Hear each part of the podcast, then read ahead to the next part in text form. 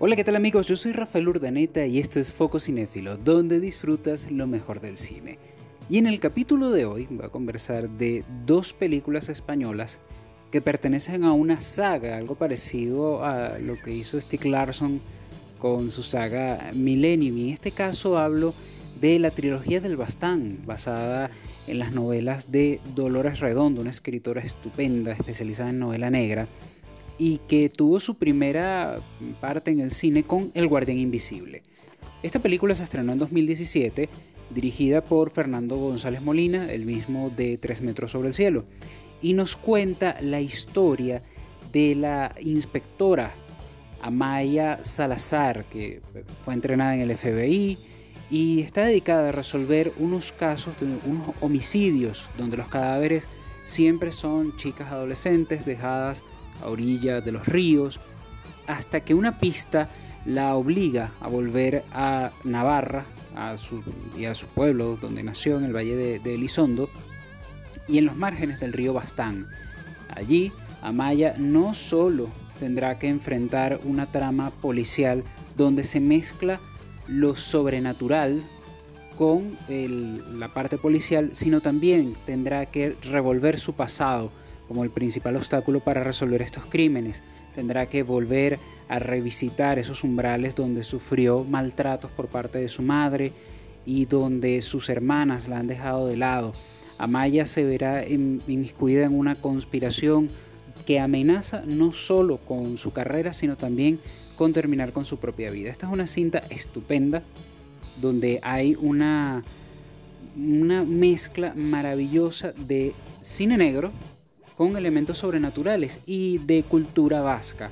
Se hace mucho hincapié a la mitología vasca porque es, mm, uno de los elementos que tiene es que el homicida lo llaman en los medios los crímenes del Basajaun, que el Basajaun es como una suerte de eh, guardián de los bosques de una criatura inmensa y una de las cosas que no se explican los personajes en la película es por qué le pusieron el Basajaun al asesino cuando realmente esta entidad es protectora. Y Amaya se topará varias veces con hechos inexplicables que le atribuirá a, este, a esta entidad del bosque. La película eh, dura dos horas, está disponible en Netflix y tengo que decirlo, es una estupenda obra de cine policíaco. Nos mantiene en suspenso de principio a fin sin necesidad de eh, un excesivo gore, es decir, sin tener que mostrar siempre sangre para mantenernos al filo. El guion está hilado finamente y asumo que la novela debe ser estupenda. De hecho, me quedé con las ganas de comprar las novelas porque la descripción que se logra, la, la capacidad que tiene el film de trasladarnos a Navarra es estupenda. De hecho, es interesante porque la coloración es toda en azul. Eh, tiene filtro a su lado y realmente uno llega a sentir frío al momento de estar allí. Por supuesto está la presencia constante del río Bastán, de las lluvias correspondientes a esa zona, y llega un punto en que, en que uno se siente atrapado en esta zona. Es importante eh, decir que esta novela, obviamente es la primera parte de una trilogía, conecta con la segunda que es Legado en los Huesos y que también vamos a, comentar. Y ustedes dirán, bueno, pero ¿por qué no comentas más la resolución del Guardián Invisible? Porque quiero que la vean. O sea, no quiero decirles nada de cómo se cierra la trama, no quiero decirles mucho de los puntos de conexión, porque eh, es una de esas, de esas sagas que la empiezas a ver y tienes que terminar de verla el mismo día, porque te mantiene en suspenso, te mantiene en tensión y te mantienen con ganas de resolver el misterio no solo del crimen, sino el misterio de los personajes. Las subtramas están muy bien llevadas.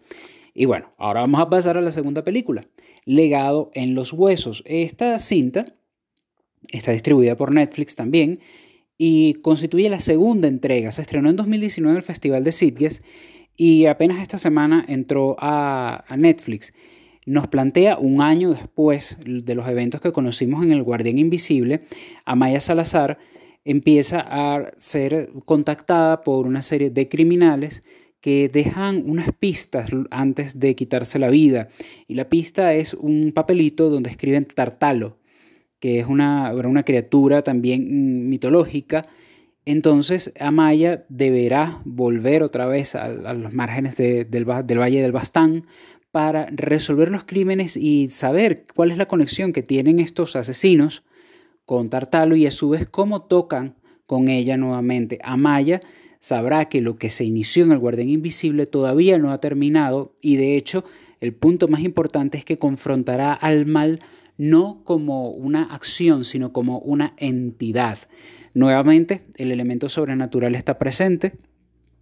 aquí se le agrega también un poco de ocultismo y de verdad que el, legado en los huesos es una digna, digna, digna secuela de Guardián Invisible. Nos mantiene al filo del asiento. En este caso la coloración es un poco más hacia rojo, lo que nos habla de la intensidad, de, la fuerza que tiene el film. Repite en la dirección Fernando González Molina y, se luce, se luce. Realmente Marta Tura como Amaya Salazar logra ese balance entre la mujer vulnerable y, y acosada por su pasado a ser la inspectora que tiene tiene que resolver este, eh, estos casos, no solo para eh, como un tema de trabajo, sino también para proteger su vida, la de su familia y sanar su pasado. También en Legado en los Huesos destaca la incorporación de Leonardo Sbaraglia, el gran actor argentino, que es una suerte de juez misterioso que apoyará a, Maya durante todo, su, durante todo este caso. Esta cinta igual dura dos horas y es, increíble cómo se cierra o se apunta a cerrar lo que va a ser esta trilogía del, del Bastán. Porque ahora aún falta una película que, bueno, se, seguramente se va a retrasar. La película se llamará Ofrenda a la Tormenta, que cierra toda esta saga de Amaya Salazar. Creo que es una recomendación estupenda que puedan ver estas dos películas en una tarde. Realmente, pueden agarrar, iniciar a las 2 de la tarde y ya a las Seis están listos. Eso sí, les recomiendo algo. Si ven estas dos películas seguidas, luego de verlas mm, pueden colocar una comiquita, algo ligero, porque la atención es estupenda. Y si buscan un punto de comparación, yo les diría El coleccionista de huesos, eh, Seven, estas obras de, de suspenso. Es más, agregaría que podrían compararla con Poseídos, aquella cinta con Denzel Washington. Y es muy agradable ver eh, estas propuestas en el cine iberoamericano, con una fotografía envidiable, con un guion estupendo, una dirección excelsa y grandes actores. Así que esta es la recomendación. El Guardián Invisible y seguidamente lo que es su segunda parte, Legado en los Huesos. Ambas películas disponibles en Netflix Así que fácil, un maratón con buen cine policíaco y cine español. Yo soy Rafael Urdaneta y esto es Foco Cinéfilo. Recuerden que nos pueden seguir a través de arroba Foco Cinéfilo en Instagram, Twitter y en Facebook. Hasta la próxima. Chao.